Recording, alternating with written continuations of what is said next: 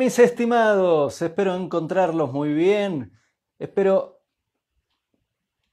que hayan tenido un muy buen fin de semana y que su semana comience de maravilla, que tengan una espectacular semana con muchas bendiciones, que todo salga muy, muy, muy bien en esta semana nueva que te toca.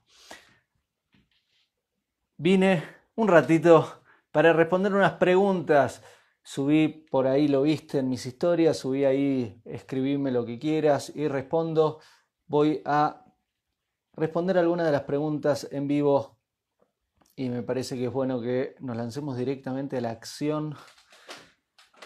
Y voy a, mientras hablamos, mirar acá las preguntas. Voy a empezar a seleccionar y voy respondiendo por acá. ¿Qué te parece? Bueno, espero que hayas tenido buen fin de semana. Espero que todo te haya salido muy, muy, muy bien.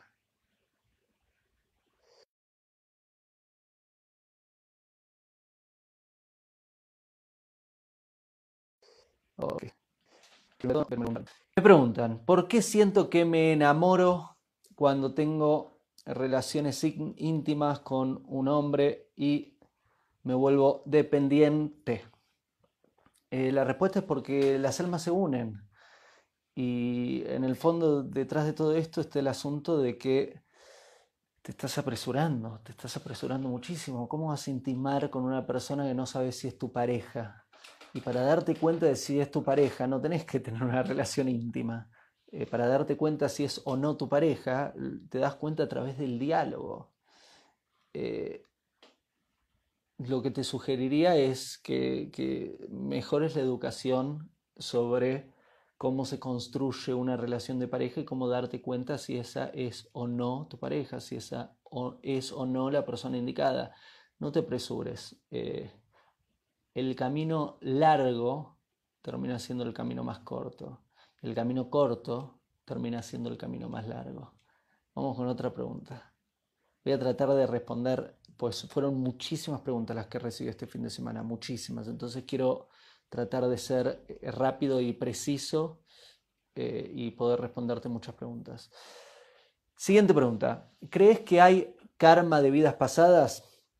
Eh, antes de esa pregunta tendrías que preguntar si hay vidas pasadas, porque estás dando, en, tu, en, tu, pregunta, estás dando por cierto que hay vidas pasadas. Y eso no es una obligación. El alma o la chispa de alma que tenés, por ahí no, es la primera vez, digamos, puede ser que sea la primera vez que llega al mundo, puede ser que no lo sea, significa que no es obligatorio que la persona haya tenido alguna vida anterior, de la misma forma que no es obligatorio que puedas tener una vida después de esta vida. Eh, la idea de karma, hay un video eh, en YouTube donde explico en detalle qué es el karma y cómo funciona. Lo que te diría es que no te conviene meterte mucho en vidas pasadas o vidas futuras, eh, porque corres riesgo de volverte irresponsable en lo que tenés que hacer en esta vida, como diciendo, ay, no, esto porque me pasó en el pasado, o bueno, lo resolveré en el futuro. Es mejor vivir esta vida al máximo y ocuparte de resolver todo lo que tenés que resolver acá ahora. Vamos con otra. A ver. Siguiente pregunta. ¿Qué opinas de las segundas oportunidades? Aleluya. Eh, depende de quién estás hablando. Si estás hablando de Dios dando segundas oportunidades o el ser humano dando segundas oportunidades. Dios, Dios nos da, digamos, si solo das dos oportunidades, no salvamos ninguna. Ninguna. Si solo da una, tampoco nos salvamos. Dios nos da muchísimas oportunidades, pero muchísimas. Pensá la cantidad de macanas que cada uno, macanas es como errores que cada uno de nosotros ha hecho en su vida. Dios nos da muchísimas oportunidades. Ahora bien, si hablamos de el ser humano, ahí es otro tema. Eh, me parece muy bien el dar nuevas oportunidades, pero depende, depende de, qué estamos hablando y depende si, si la persona se corrigió o no. Eh, porque si simplemente quiero volver a intentarlo y vos sos como su prueba y error y no cambió nada, mm, no te conviene. Si realmente se corrigió, también hay que ver de qué tipo de relación estamos hablando. No es lo mismo una relación íntima, una relación de pareja, o una relación de trabajo, una relación de amistad. Vamos con otra pregunta.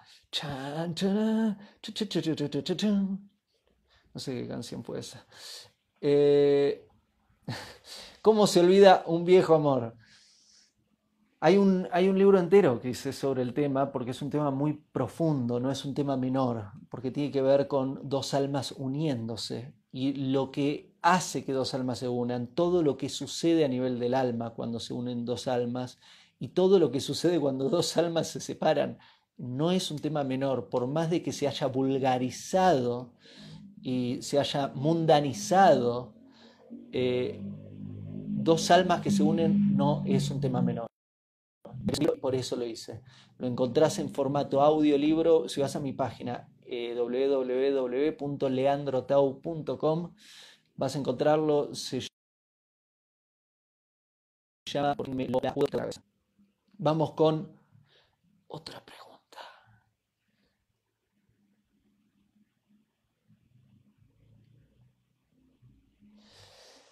Terminé con mi compromiso.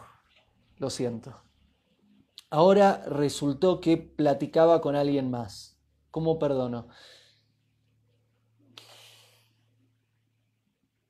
Lo siento mucho. Si eso sucede, evidentemente, digamos, esa relación desde el inicio no estaba armada y ni siquiera llegó a ser relación, probablemente fue un intento fallido de relación. Te sugiero no eh, alimentar ahí esos pensamientos de rencor, no te sirven para nada. Eh, si ya se separaron, es una bendición para los dos. Evidentemente no tenían que estar el uno con el otro. Y, mi sugerencia es, no, pongas tu mente ahí. Poné tu mente en, hey, si, estuviste en un intento de relación que duró un tiempo y fracasó,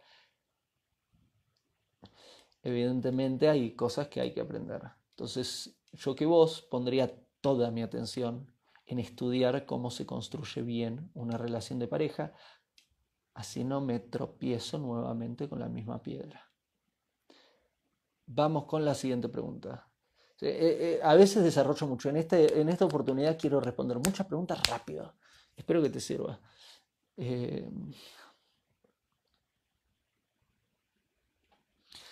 me cuesta encontrar pareja.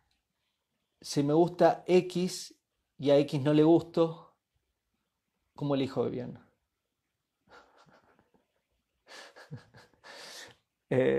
Perdón, me río porque, porque eh, tu pregunta tiene errores de, supuestos, es como la primera pregunta de la transmisión. Eh, si te gusta alguien, eso no es motivo por el cual construir una relación de pareja. Porque si construís una relación de pareja porque te guste alguien, estás insultando a esa persona. No le estás diciendo, a mí vos no me importás, a mí lo que me importa es eh, tu estética, tu cuerpo y, lo que me gusta tuyo externo e interno. Y, es, estás tratando a un ser humano como una cosa, es súper feo. Estás diciendo, sos una cosa para mí que me da placer y cuando dejes de gustarme, te voy a tirar ahí como una bolsa usada. No hay que tirar bolsas, pero se tiran bolsas usadas. Si no, pongamos otro ejemplo. Te voy a tirar como una media con agujeros pero también hay quienes, digamos, a veces cosemos las medias. Bueno, creo que entendés el ejemplo. Le estás diciendo, te trato como una cosa y, sin, cuando me dejes de gustar te voy a tirar y arrojar y no, me, no te quiero más. Y eso no es una relación de pareja. Eh, la, relación de pareja, digamos, eh, eh, es apropiado que se gusten el uno al otro, eso, eso es apropiado, pero eso no es el motivo por el cual tenés que elegir a tu pareja. Ese no es el motivo por el cual tenés que construir una relación de pareja. Eh, es mucho más grande. Eh, este también es un tema muy importante que también hice un libro entero sobre este tema porque merece su trabajo. Estudié mucho Y este también se llama eh, ¿Cómo saber si es mi pareja? Ese es el título, es bastante claro el título, bastante, digamos, no lo puse poético. Mis libros, mis primeros libros, los títulos eran La mente oculta, El anarquista. Eh, ponía, ponía títulos como con metáforas y ocultos. Ahora los títulos son bastante claros, digamos. Está el título así, ¿cómo saber si es mi pareja? Lo, hice para, para quitar toda, toda la poesía del medio. Quería directamente ir a las respuestas. Eh, escúchate ese audiolibro, creo que te va a ayudar. Sé que te va a ayudar. Ok, vamos con otra.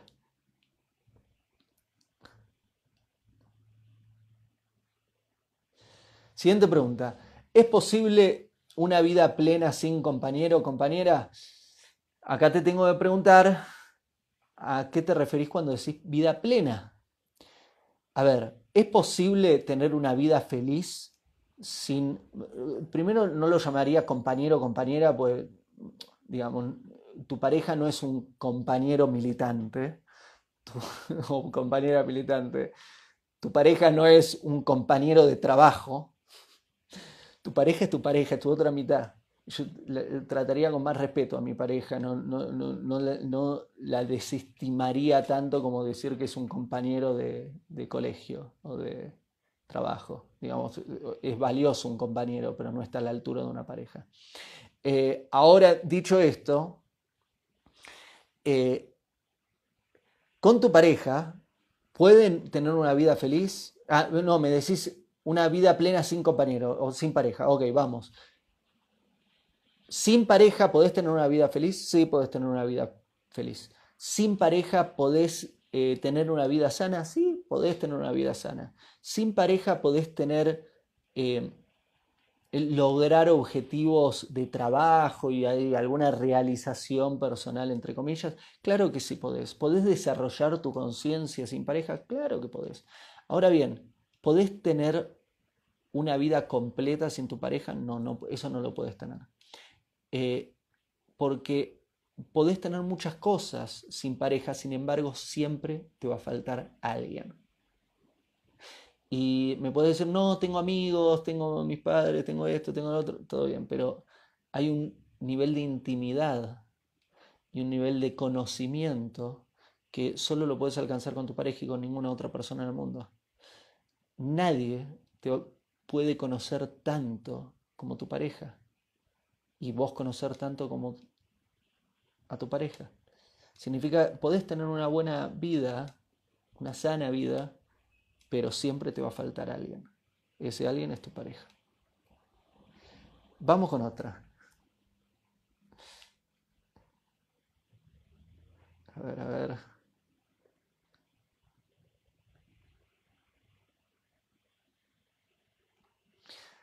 Esta fue la primera que respondí en forma escrita, fue muy reducido y da para un tema. Pero bueno, creo, no creo en Dios ni en ninguna religión. ¿Eso está bien o está mal? Primero, Dios y religión no son dos cosas que, que están de acuerdo. generalmente no. Voy a aclarar. Generalmente Dios y la religión tienen muy poco que ver. Generalmente la religión son creaciones humanas para tratar de llegar a Dios de alguna forma y tengo que aclarar, porque gran parte de lo que te comparto viene del judaísmo, que el judaísmo no es una religión y no tendría que mezclarse con las religiones, porque las religiones son creaciones humanas y el judaísmo no fue creado por el ser humano, sino que el judaísmo es algo que Dios crea. Ahora bien, Dicho eh, este, esta pequeña traducción de, religiones eh, para tu pregunta, no creo en Dios ni ninguna religión, ¿eso está bien o mal? Y te tengo que responder, eso depende de quién sos, digamos, eh, quién es tu alma. Y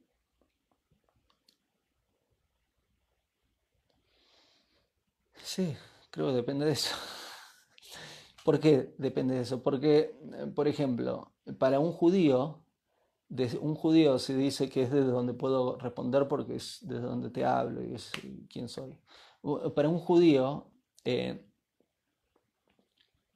decir no creo en Dios, puedo decirlo, pero no significa nada, porque el judaísmo es una creación de Dios, es una creación divina. ¿Y qué quiere decir eso? Que yo le puedo decir a Dios, no creo en vos, y Dios se puede reír, ok, no creas en mí. Eso no importa, digamos, en el sentido de que Dios cree en mí, y eso es lo importante, me creó para lograr algo en el mundo importante. Entonces, podría decir que no creo, sin embargo, no, eso no, no me cambia digamos, eh, va a cambiar mi toma de decisiones y, corro mucho riesgo de tomar malas decisiones. Por eso, dentro de las mitzvot, hay un video en YouTube donde hablo sobre las mitzvot. Eh, por eso una de las eh, mitzvot, una, una mitzvah muy importante es creer en Dios, porque eso nos ayuda mucho. Ahora bien, en la Torah también Dios, dentro de las siete leyes de Noah, que eso aplica a otras naciones, el creer en Dios es, una misma. Ahora bien, depende de quién sos. Por ahí, quién sos y dentro de quién sos eh, no entra en juego Dios. Eh, me preguntan por acá, ¿la cábala la siguen los judíos?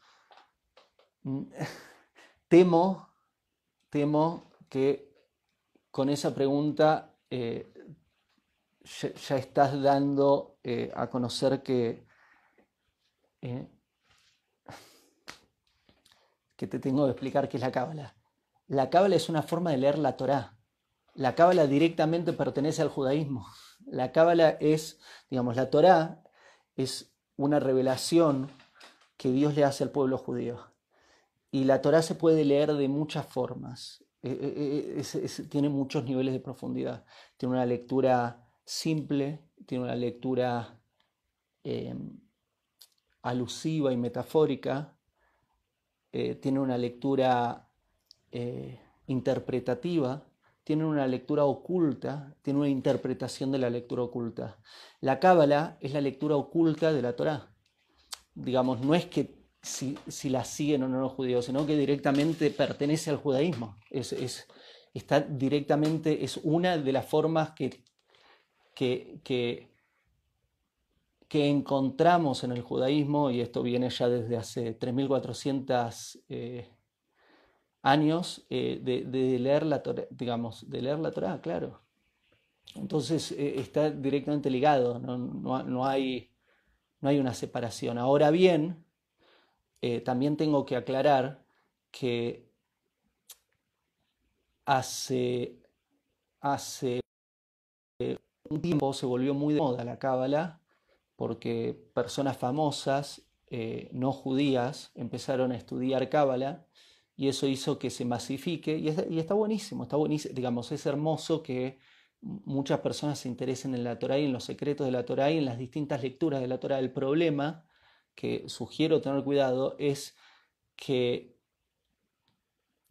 estudiarlo de otras fuentes y estudiarlo de personas que no saben de lo que están hablando. Y eso hay mucho, mucho. Eh, me preguntan por qué dije eh, las leyes de Noah. Las leyes, ah, vayan, hay un, hay un video muy largo, una clase entera, digamos, hay una serie de clases de Torah que hago en, mi canal de YouTube. Sugiero a los que les interese el tema de Torah, que, saber de, la Cábala, saber qué es la Torah, saber qué son las mitzvot, saber cuáles son las leyes de Noah, saber... Eh, vayan a las clases, son muy, digamos, creo que no son muchas, pero cada una es de hora de duración más o menos significa que, está, tienen ahí material para trabajar. Eh, me preguntas, ¿las leyes de Noah son para, para qué naciones? Eh, las leyes de Noah aparecen en la Torah como para las, eh, las otras 70 naciones. sería para el mundo entero.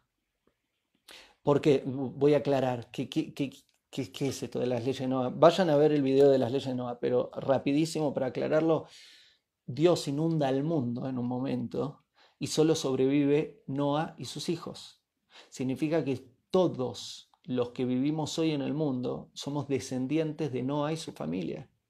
Entonces Dios le dio siete leyes a Noah muy importantes y de eso depende eh, la paz en el mundo y que el mundo esté en buen camino. todos tendríamos que respetar las siete leyes de Noah. Eh, vamos, vamos eh, con otra pregunta. Ahí vamos, dale. A ver.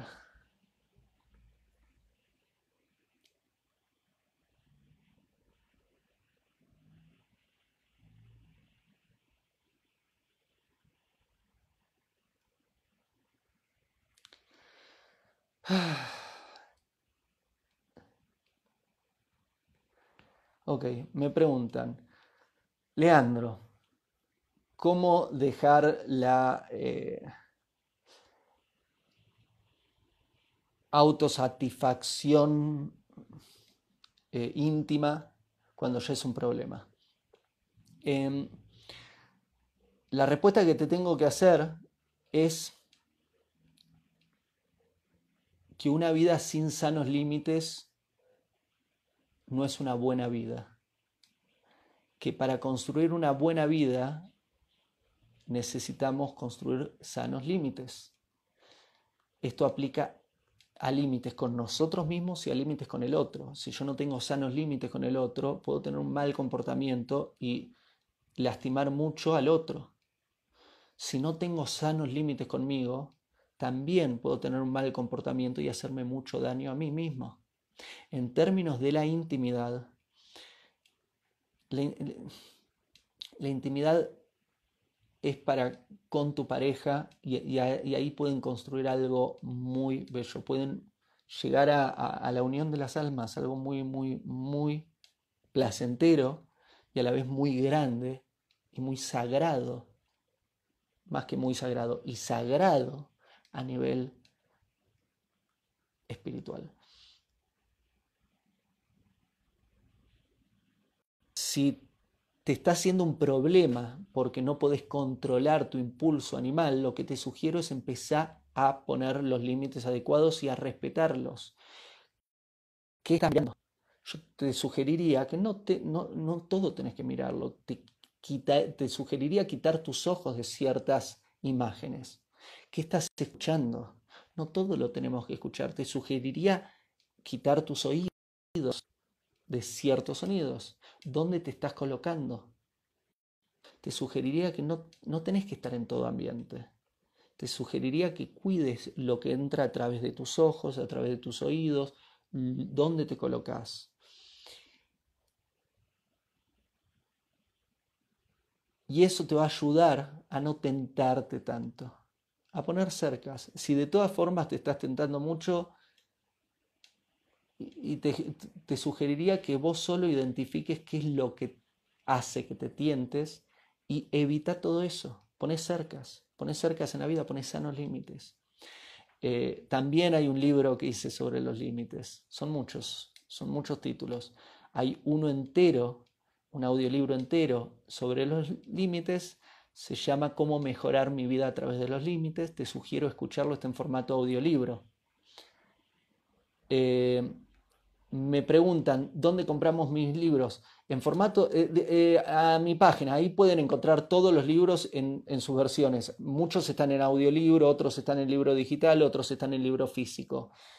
vayan a www.leandrotau.com. Es fácil, acá mira mi nombre pone leandroteu.com, vas a ver que te aparecen todos los títulos, son muchos, son 25 eh, títulos en español. No, mentira. Son, eh, perdón, se me fue la cuenta. Son 27 libros en español y después hay algunos en francés, algunos en portugués, algunos en inglés. Eh, vayan ahí a leandrotau.com y van a encontrar todos los títulos. Vamos con algunas preguntas más. Esto está lindo. Igual está de noche, tengo que ocuparme de algunas cositas más antes de terminar el día, así que ya voy cerrando. A ver. Eh, esta pregunta. Siento rabia por haber perdido mi tiempo en un trabajo sin mucho sentido. Muy bien. Para responder esta pregunta te tengo que decir, ¿El trabajo no tenía sentido o eras vos la que no le daba sentido al trabajo? Son dos cosas distintas. Un trabajo sin sentido es un trabajo cruel. Eso es lo que le hacían los egipcios al pueblo judío. En Mitzrayim, en Egipto, cuando el pueblo judío fue esclavo, antes de que Moshe venga, Dios, y, y, salve, al, digamos, y libere al pueblo judío. Ese era un trabajo sin sentido, era un trabajo cruel. ¿Por qué era un trabajo sin sentido? Porque los egipcios, por ejemplo, les hacían llevar ladrillos y piedras de un lugar al otro y luego de ese lugar cargar las piedras de nuevo al primer lugar. Ahí no hay sentido en ese trabajo porque no estás construyendo nada. Básicamente estaban moviendo de un lado al otro, era simplemente para obligarlos a ocuparse. Eso es un trabajo cruel, eso es un trabajo sin sentido. Si estás teniendo ese tipo de trabajo, evidentemente la persona que te está contratando está desperdiciando dinero y, no, y, es cruel colocarte en ese lugar.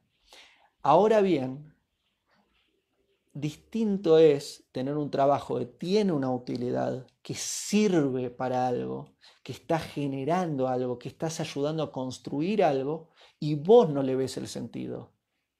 Y ahí el problema no es un problema del trabajo, ahí el problema está siendo tuyo. Porque si el trabajo tiene una utilidad, y vos no le estás disfrutando, es un problema tuyo, no es un problema del trabajo. Si vos no le estás apreciando la oportunidad que tenés de hacer ese trabajo, si vos no le... No, el de que no estás con la mente, con el corazón y con tus manos en el lugar apropiado, haciendo las cosas apropiadas de la forma apropiada.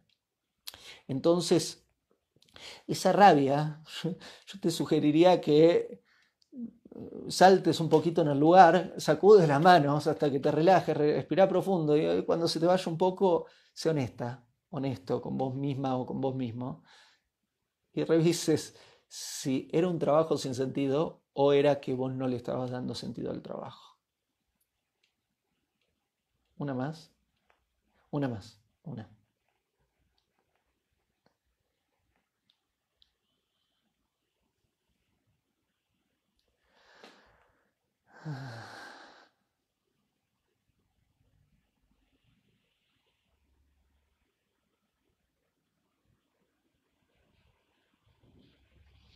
¿Cómo puedo decirle a mi hermana que no quiero vivir más con ella sin lastimarla? Te sugeriría que no se trate de tu hermana. Esa es mi sugerencia. Mi sugerencia es que nunca debemos herir el corazón de otra persona. Y debemos cuidar siempre el corazón del otro porque el corazón del otro es sagrado.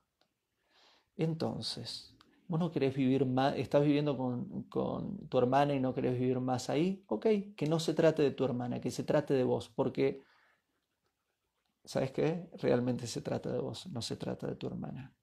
Entonces, podrías buscar la forma de piropear a tu hermana y de explicarle que buscas vivir sola por temas tuyos.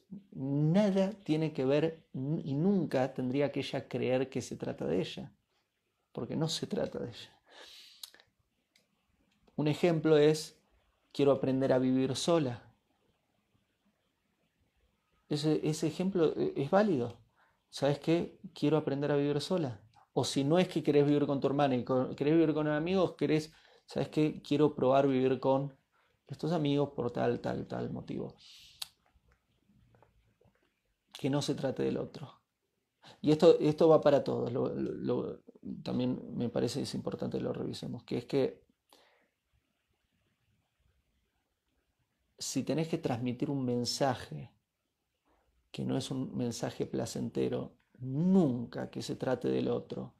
Una cosa son las acciones y otra cosa son las personas. Saca la persona del medio, no hables de la persona, eso va a conducir a daño y no debemos dañar al otro. Una cosa es hablar de actos y otra cosa es hablar de personas. No queremos hablar de personas, queremos hablar de actos.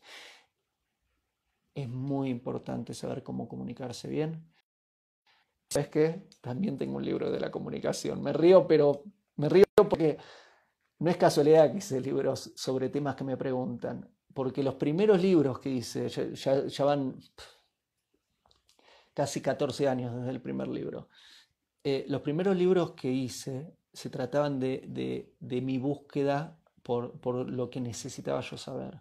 Sin embargo, todos los siguientes libros que fui haciendo, y especialmente todos los últimos que, acabo de, de publicar, son libros que hice directamente, ya no se trata de mí, se trata directamente lo que hice es buscar todas las preguntas que me hicieron en estos años, cuáles son los temas que más les importan y dije voy a estudiar mucho sobre esto y hacer libros sobre lo que necesitan. Entonces directamente me dediqué al servicio a vos.